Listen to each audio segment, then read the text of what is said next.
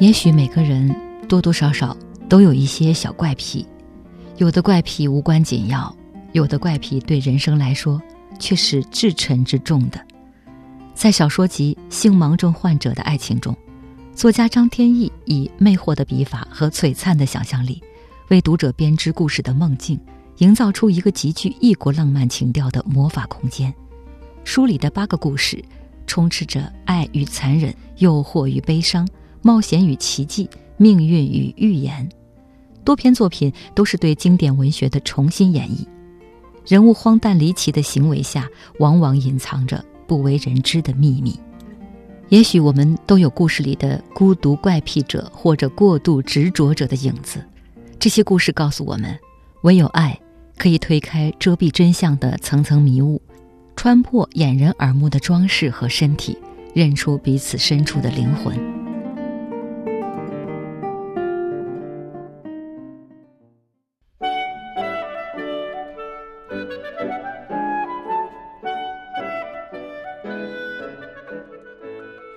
这是一个由想象力营造的魔法空间，引诱读者徘徊于尘世与幻境的边缘，捕捉人心里关于藏匿和逃遁的欲望。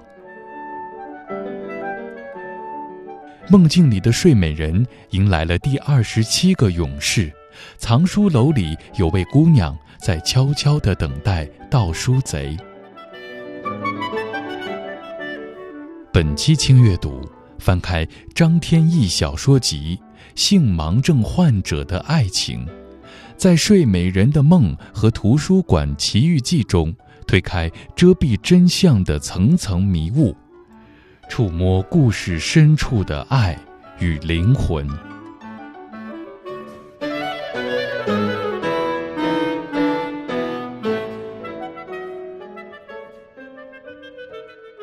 所有小说都是真与幻的双人物，可以说，《性盲症患者的爱情》是一部献给成年人的暗黑奇幻故事集。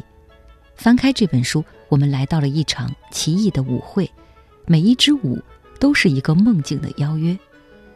第一支舞，我想邀请你走进睡美人的梦境。你会说，睡美人的故事你早就听过了。是的。这个故事甚至可以上溯到中世纪，后来流传到世界各地，版本众多，耳熟能详，家喻户晓。不过，请耐心的和我跳完这支舞，这支关于睡美人的舞，也是张天翼打造的一场悬疑与推理并存的游戏。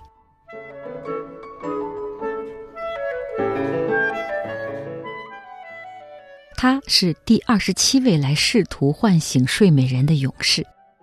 他拖着磨得高矮不一的皮靴跟，用一种脚底有血泡的姿势，一瘸一拐地走在车辙深深的街道上。我在后面尾随他。到喷泉池边，他停了下来，我也停下来，找机会和他攀谈。我告诉他，我叫汤姆。外乡少爷跟你说，我这里有关于睡美人的独家消息，因为。我觉得你有希望成功，所以你给我一个狮头币，我就给你好好讲讲。我告诉他，睡美人是外边的叫法，我们这里一直叫她玫瑰小姐。她的父母亲视她为珍宝，父亲买下这个周围有大片空地的城堡，把围绕城堡的绿地都建成了树篱迷宫。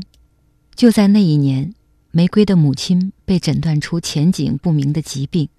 玫瑰的父亲想借女儿十三岁生日的机会，办个热闹的派对，以振作妻子的精神。亲戚朋友来了很多，其中有一位叫木豆的姑娘，代替母亲远道而来。她的母亲和玫瑰的母亲一起学习过巫术。木豆比玫瑰大两岁，可是外貌远不如玫瑰，穿衣打扮和行事做派，在这个派对中格格不入。他因此被人嘲笑，甚至遭人捉弄，独自被困在迷宫中。玫瑰的母亲发现后，赶紧让女儿把木豆带出来。可是木豆此时已经忍无可忍，对玫瑰发下诅咒：三年后，你会被玫瑰花刺扎破手指而死去。玫瑰的母亲用尽全力想要破解诅咒，他耗尽自己的生命，也只能改变诅咒的部分内容。然而，无论玫瑰是死亡还是沉睡，这家人的生活已经彻底被毁掉了。玫瑰的父亲频繁远行，理由是做生意总是难得回家。玫瑰的生活里只有寂寞。这一年，镇上来了一个轻浮的外地人塞巴斯蒂安，他被带到了城堡，成了玫瑰的绘画教师。诅咒发生的日期到来了，但是一切似乎都很平静。塞巴斯蒂安溜进玫瑰的房间，要给女孩一个亲吻作为生日礼物。玫瑰向他吐露了秘密。我母亲临终前说：“如果有个人肯爱我，给我一个饱含爱意的吻，诅咒就会彻底解除。”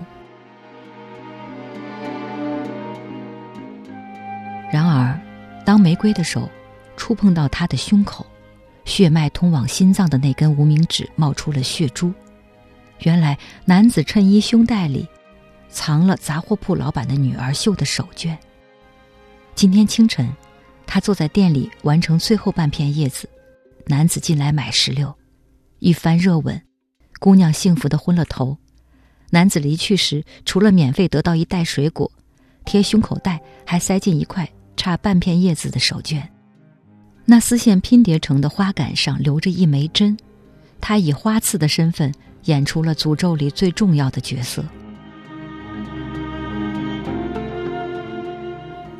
手绢掏出来了，针也找到了。男子飞快地把针拔出来一抛，玫瑰看到了手绢上的玫瑰，心如明镜。他十分惊惧，然而魔法已经开始。他的惊叫没有发出来，转而变成了哈欠。接下来，城堡里的所有人都陷入了沉睡。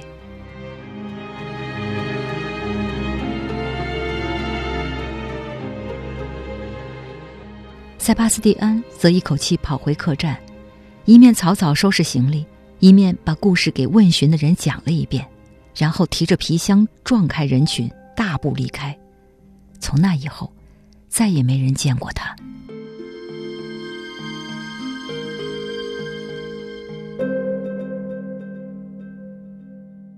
二十七，这是我给外乡人起的代号，他让我这个熟悉迷宫的人做他的向导。答应会付给我更多的钱。我和二十七踏上了城堡冒险之路，在散发着妖异气息的夜晚，以智慧和勇气，甚至是放弃和牺牲，通过了一个个凶险的考验，往城堡更深处前行。在这个过程中，二十七发现了我，汤姆，其实是一个女孩，而我也从她的歌唱和讲述中窥探到了她的身世。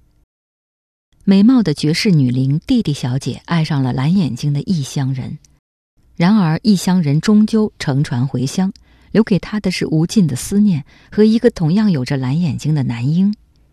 生活将弟弟小姐推向了贫穷与悲苦，备受煎熬与欺侮的她在贫病交加中死去，临终前依然挂念她蓝眼睛的爱人，只有她的儿子为她流泪。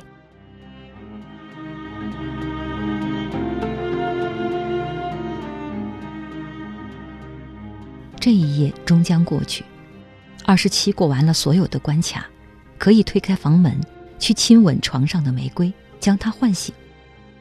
可是二十七对我说：“他不进去了。”那他当时为了过关和救我失去的手指，岂不是白丢了？可是他说：“不白丢，对我来说，魔法是跟你走完这一夜的路。”二十七亲吻了汤姆，他即将得知。汤姆，就是玫瑰小姐。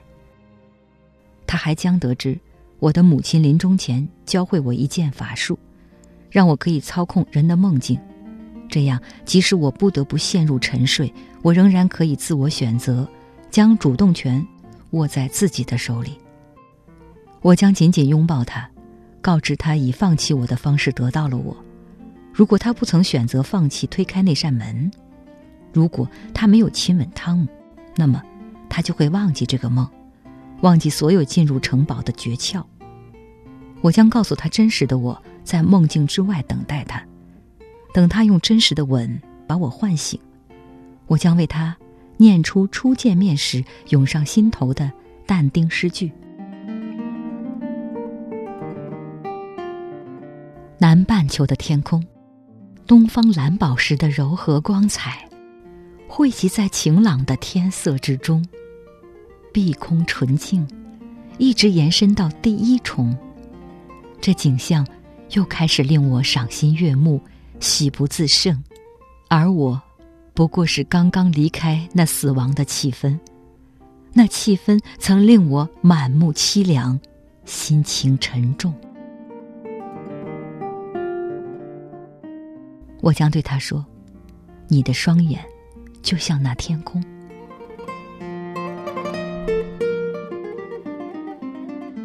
梦做到这里，故事也来到了尾声。这天清晨，外乡人史蒂文在客栈的床上醒过来，梦境刚溢出窗外，所有细节历历在目。梦的结局是自己吻了一个起初以为是男孩的女孩。他在自己耳边轻声说了一段话，史蒂文起身，收拾行装，准备去闯传说中的睡美人城堡。他按照梦中人指示的那样，带上了闯关要带的东西。最后，他在腰囊里放进了他母亲留下的一枚戒指。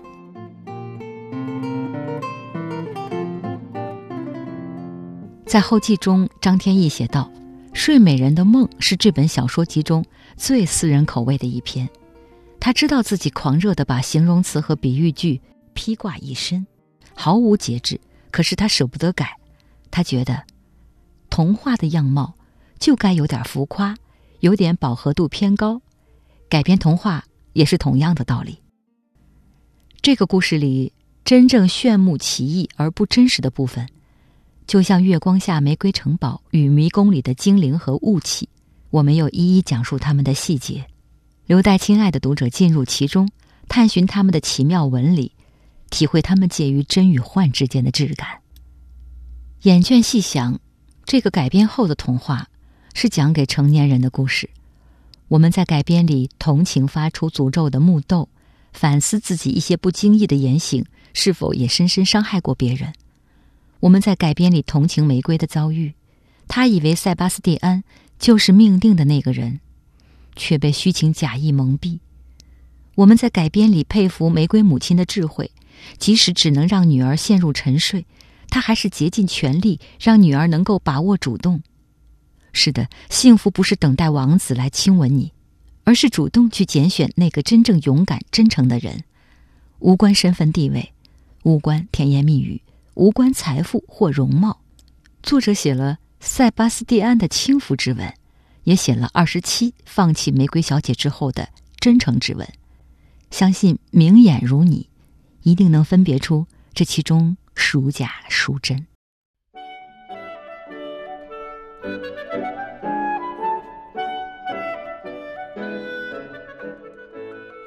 这是一个由想象力营造的魔法空间。引诱读者徘徊于尘世与幻境的边缘，捕捉人心里关于藏匿和逃遁的欲望。梦境里的睡美人迎来了第二十七个勇士，藏书楼里有位姑娘在悄悄地等待盗书贼。本期轻阅读，翻开张天翼小说集。性盲症患者的爱情，在《睡美人的梦》和《图书馆奇遇记》中推开遮蔽真相的层层迷雾，触摸故事深处的爱与灵魂。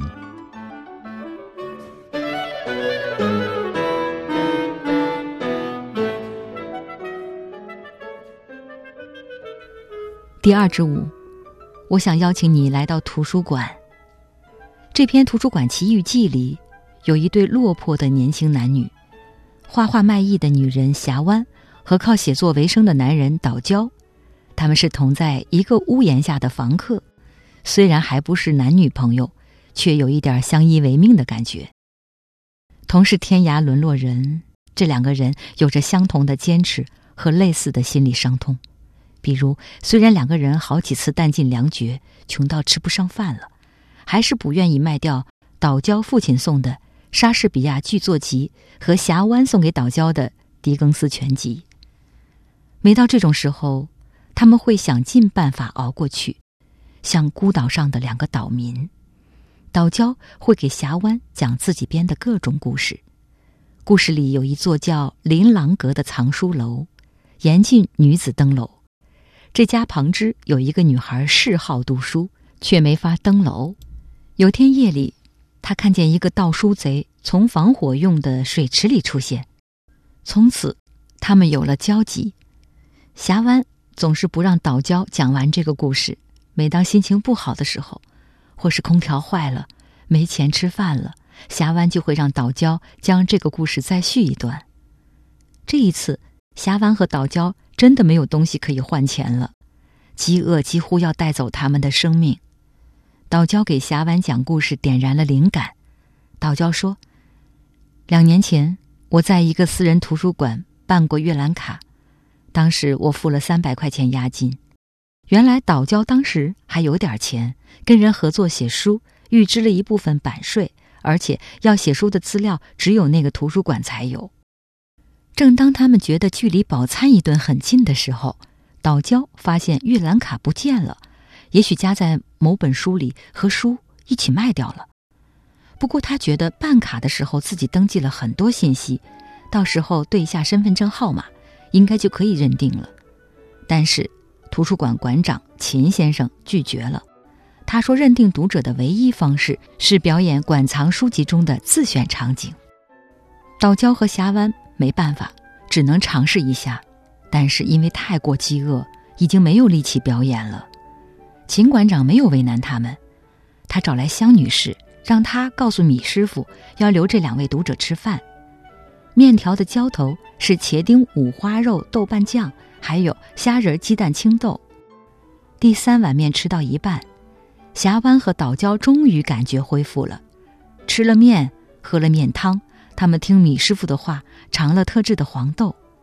米师傅说：“你们也该储蓄点黄豆，一碗豆子一碗饭。”吃完了，两个年轻人抢着去洗碗，三个长者喝着茶，吃着瓜子，说着今年的瓜子如何如何。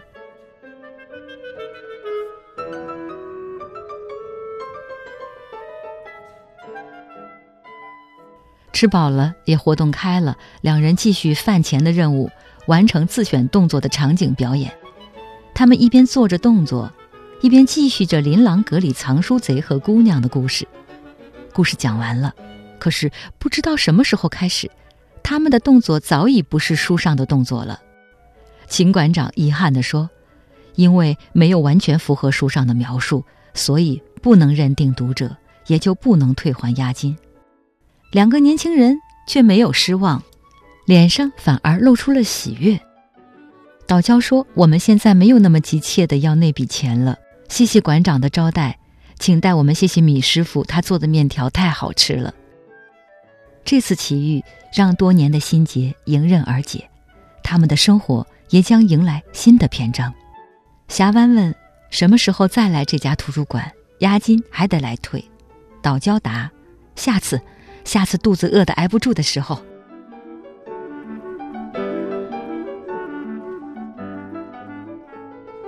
这个故事来自作者张天翼的真实经历。那时他刚做自由职业者，有段时间因为稿费拖延，好几个月没有一点收入，心有点慌。于是和丈夫拿出所有银行卡，排在桌上，回忆哪张里有钱。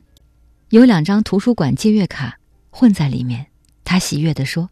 这里面有钱的押金，以后万一咱真的盆干碗净，就去把押金退出来，够几天吃饭了。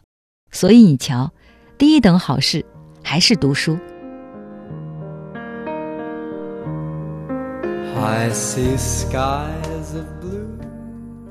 博尔赫斯说：“如果这个世上真有天堂，天堂应该是图书馆的模样。”毛姆说：“阅读是一座随身携带的避难所。”在张天翼的《图书馆奇遇记》里，我相信你也能看到这两句话的投影。好，今天的轻阅读，编辑丁旭，主播周薇，为您带来的是张天翼的奇幻魔法空间——性盲症患者的爱情。好，我们下次轻阅读再约。I see trees of green, red roses too.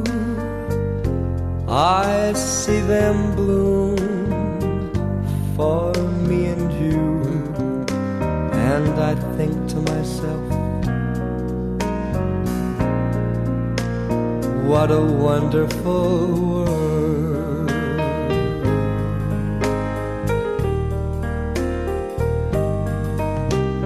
The colors of the rainbow, so pretty in the sky, are also on the faces of people going by. I see friends shaking hands, saying, How do you do? They're really saying, I love you. I hear babies cry. I watch them grow. They'll learn much more than I'll ever know. And I think to myself, what a wonderful world.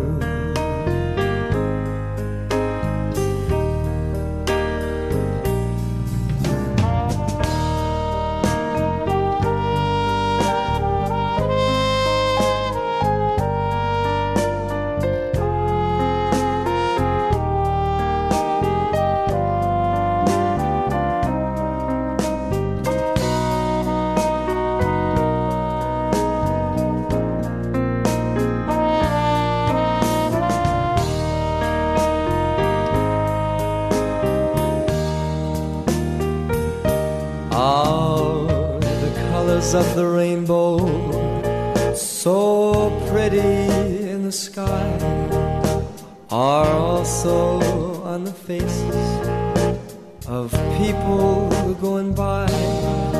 I see friends shaking hands, saying, How do you do? They're really saying,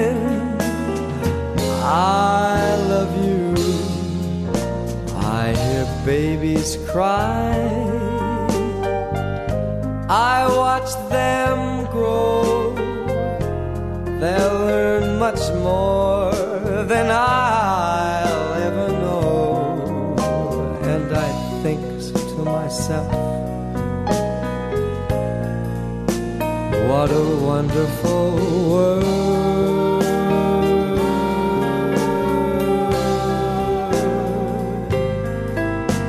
Yes, I think to myself,